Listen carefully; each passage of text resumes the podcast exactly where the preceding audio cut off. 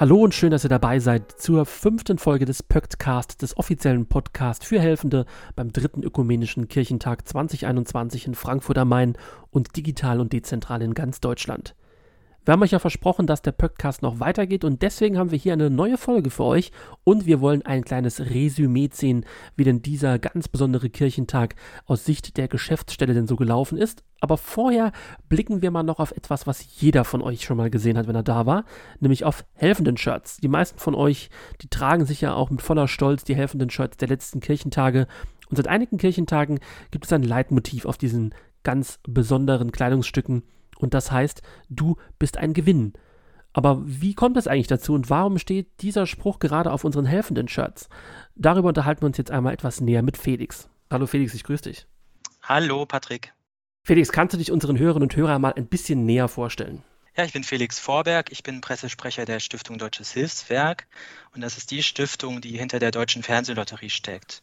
Wir vergeben ähm, die eingespielten Fördermittel an soziale Projekte bundesweit.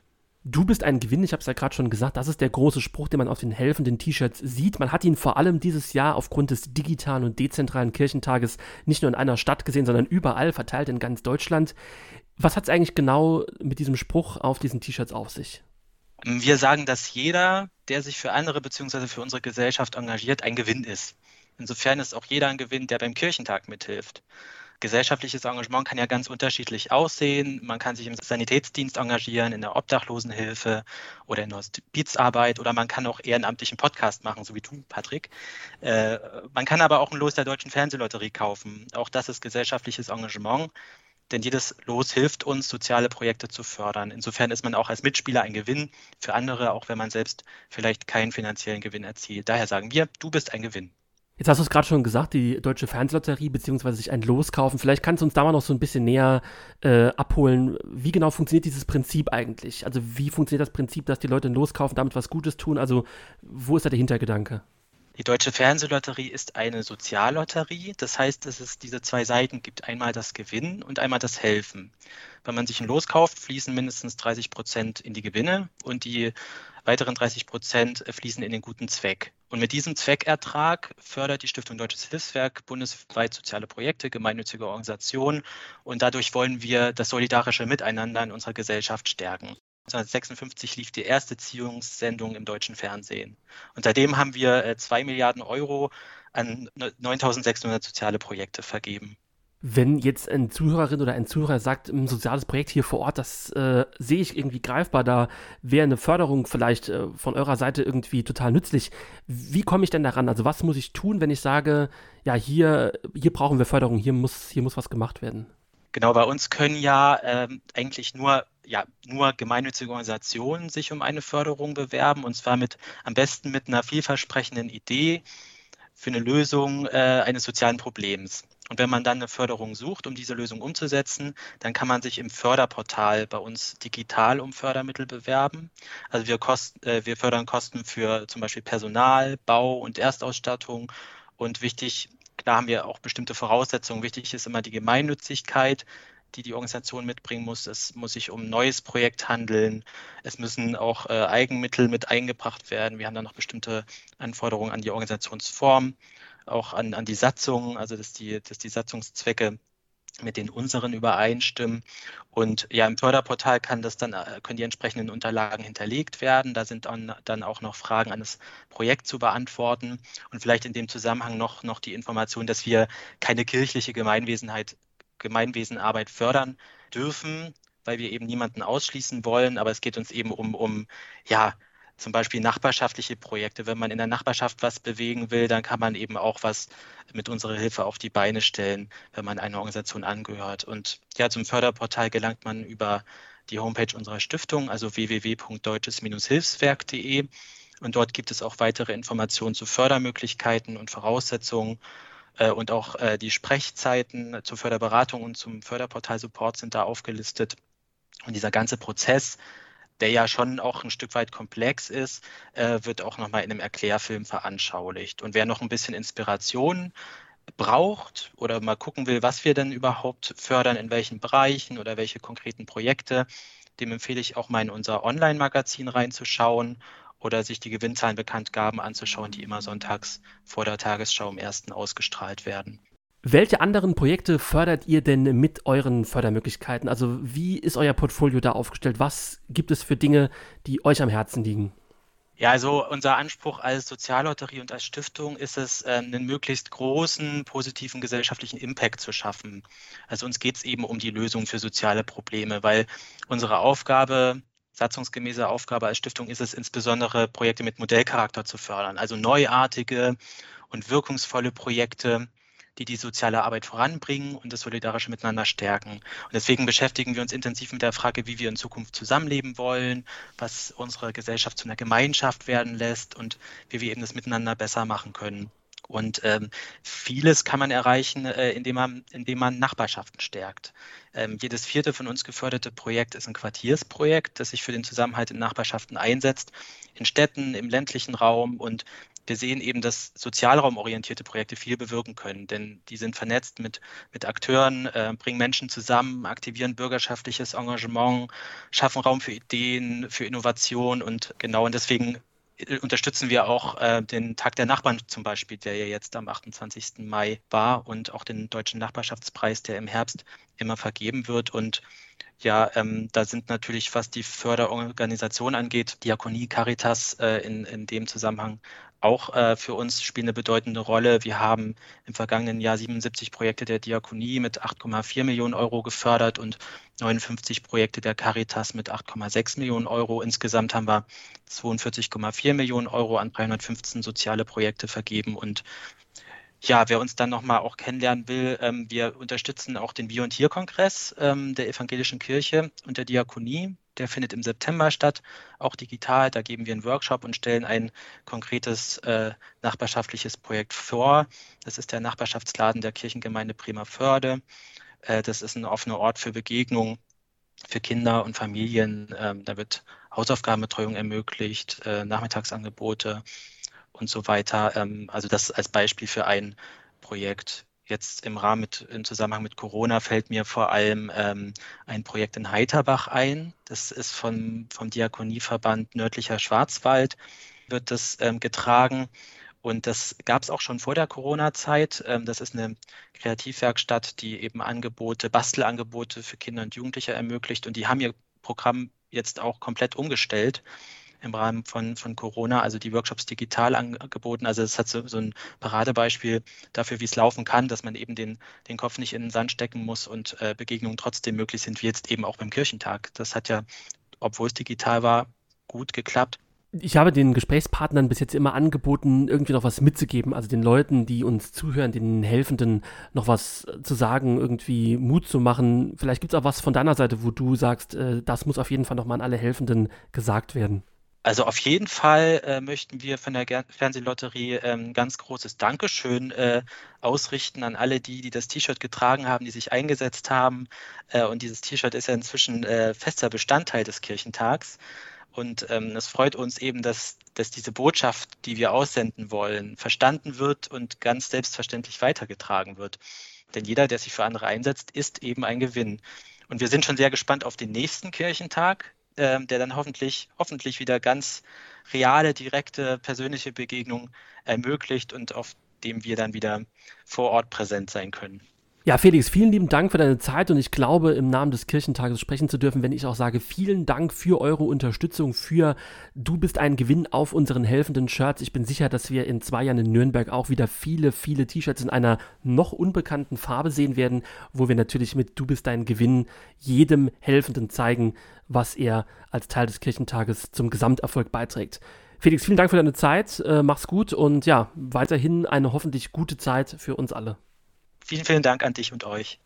Während so einem Kirchentag ist eine ganze Menge los. An fünf Tagen sind in einer großen Stadt irgendwo in Deutschland viele, viele Menschen unterwegs, Helfende, Mitwirkende, Besucherinnen und Besucher, und nach ein paar Tagen ist der Spuk dann auch meistens schon wieder vorbei.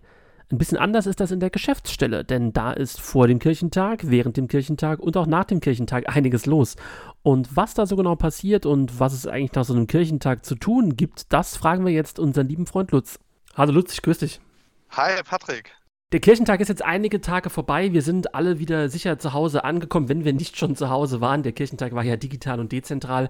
Und ich will mit dir ein kleines Fazit ziehen. Wie ist denn der Kirchentag aus eurer Sicht denn so gelaufen? Also klar, er lief natürlich toll, das wissen wir alle. Er war ganz anders, als wir es kennen. Aber ja, vielleicht hast du ein paar Highlights für uns. Ja, also es war auch für uns in der Abteilung Helfenden Dienste total spannend, weil wir auf ganz neuen Terrain waren. Ne? Normalerweise haben wir die Helfenden alle in Frankfurt, leben in einer Blase und diese Blase ist diesmal ähm, einfach ein bisschen größer geworden. Also wir hatten natürlich die Helfenden in Frankfurt, 200 an der Zahl, die hier ganz, ganz großartig mitgearbeitet haben, die sich auch durch wirklich strenge Hygieneregeln nicht haben abschrecken lassen und trotzdem mit so super viel Freude und einem Lächeln auf dem Gesicht unter der Maske natürlich wirklich das Vorzeigegesicht hier vor Ort waren.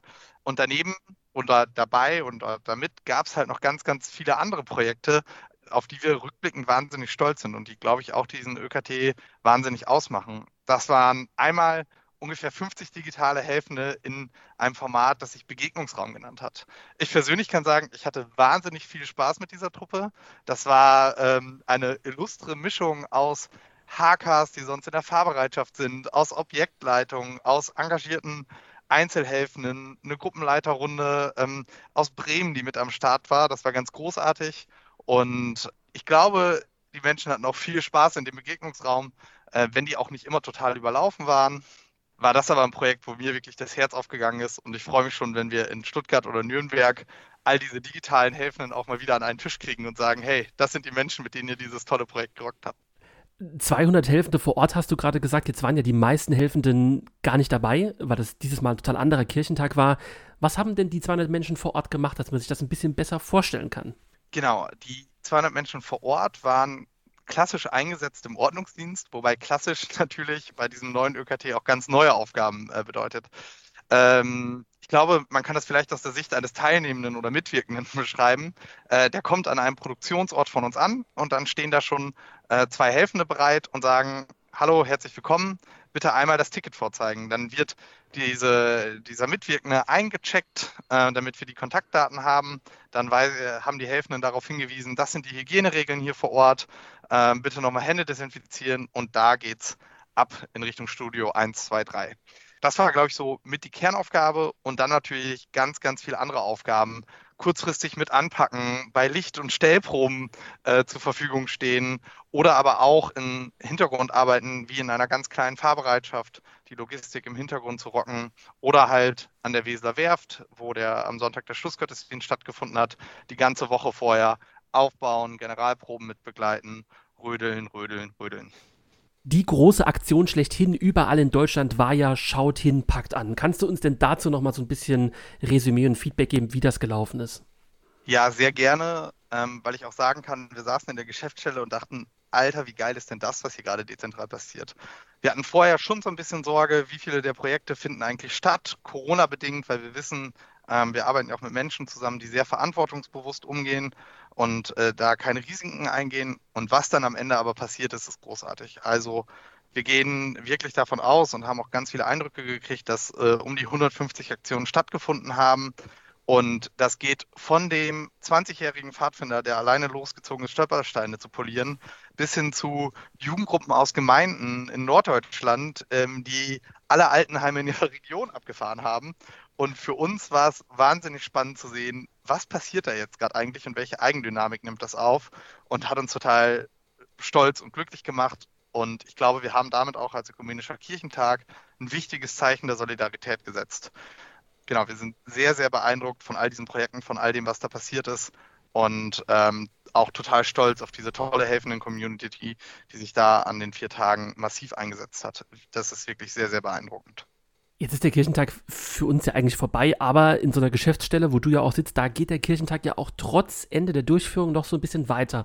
Ich würde mal gerne so ein bisschen Mäuschen spielen und fragen, was passiert denn jetzt eigentlich bei euch noch? Also was macht ihr denn jetzt noch konkret, wenn so ein Kirchentag äh, eigentlich so gesehen vorbei ist? Ja, also erstmal schläft man mal einen Tag. Das ist ja auch ganz gut und das war auch bei diesem ÖKT nicht anders als bei anderen Kirchentagen. Bisschen Schlaf nachholen. Naja, und dann geht es mit ähm, dann geht es los mit dem großen Aufräumen. Also Rechnungen müssen bezahlt werden, ähm, Versicherungsschäden, die vielleicht doch mal entstanden sind, aufgenommen werden. Ähm, ganz, ganz viele Auswertungsrunden. Also Uns ist es ja wirklich ein Anliegen, das Helfen immer ein kleines bisschen besser zu machen. Das heißt, wir setzen uns in ganz vielen Runden zusammen, werten aus, schreiben Handlungsempfehlungen fürs nächste Mal. Und gleichzeitig, und das muss man auch sagen, stehen die Zeichen schon ganz deutlich auf den äh, Katholikentag in Stuttgart und den Kirchentag in Nürnberg. Das heißt, ich hatte wirklich in der Woche nach dem ÖKT die ersten Termine wieder, wo es um Helfendenanmeldung für Stuttgart, wo es darum ging, äh, schon mal einen Ort für eine Helfendenzentrale zu besichtigen, ähm, Ansprache an Verbände in Nürnberg vorbereiten und, und, und. Und parallel wird halt eingepackt und auf den Umzug hingearbeitet. Äh, und dann geht es Vollgas weiter. Ja, also Kirchentag ist für euch definitiv mehr als nur äh, fünf Tage an einem Ort irgendwo sein oder wie in diesem Fall ja an ganz verschiedenen Orten äh, in Deutschland. Lieber Lutz, ich habe ja allen Menschen, mit denen ich im Podcast gesprochen habe, immer auch die Chance gegeben, noch sowas mitzugeben. Jetzt äh, neigt sich dieser Podcast auch so langsam dem Ende entgegen, weil wir natürlich, der Kirchentag ist jetzt einige Tage vorbei, wir jetzt auch nicht mehr so viele neue äh, Dinge äh, erfahren werden und auch neue Ausgaben äh, für euch da draußen haben. Deswegen auch an dich nochmal die Chance, quasi so abschließend zu sagen, was gibt es noch für die Helfenden, was du unbedingt loswerden willst, wo unsere Hörerinnen und Hörer jetzt nochmal die Gelegenheit haben, dir zu lauschen, was es, auf was es ankommt oder was du noch auf dem Herzen hast? Auf dem Herzen habe ich einen riesen, riesen Danke zu sagen. Also tatsächlich ähm, natürlich für die Zeit des Kirchentags, für all die tollen dezentralen Projekte, die stattgefunden haben.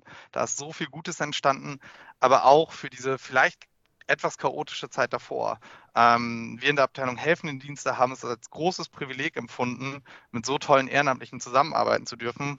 Und wann immer wir eine Mail geschrieben haben mit, liebe Hackers, liebe Objektleiter, liebe Helfende, es hat sich doch nochmal alles verändert, haben wir zehn Mail zurückbekommen mit, Leute, wir rocken das gemeinsam und äh, wir wissen, es ist schwierig, aber wenn was ist, ruft an und ich bin in vier Stunden in Frankfurt. Und das hat mir eine also mir persönlich eine unheimliche Sicherheit gegeben und nochmal gezeigt, wie toll und krass eigentlich diese Community ist. Danke dafür. Ja, Lutz, äh, auch von meiner Seite vielen lieben Dank äh, an dich, vielen lieben Dank an euer Team. Ihr habt ja da wirklich Großes geleistet, ganz anderes geleistet, als ihr es gewohnt seid.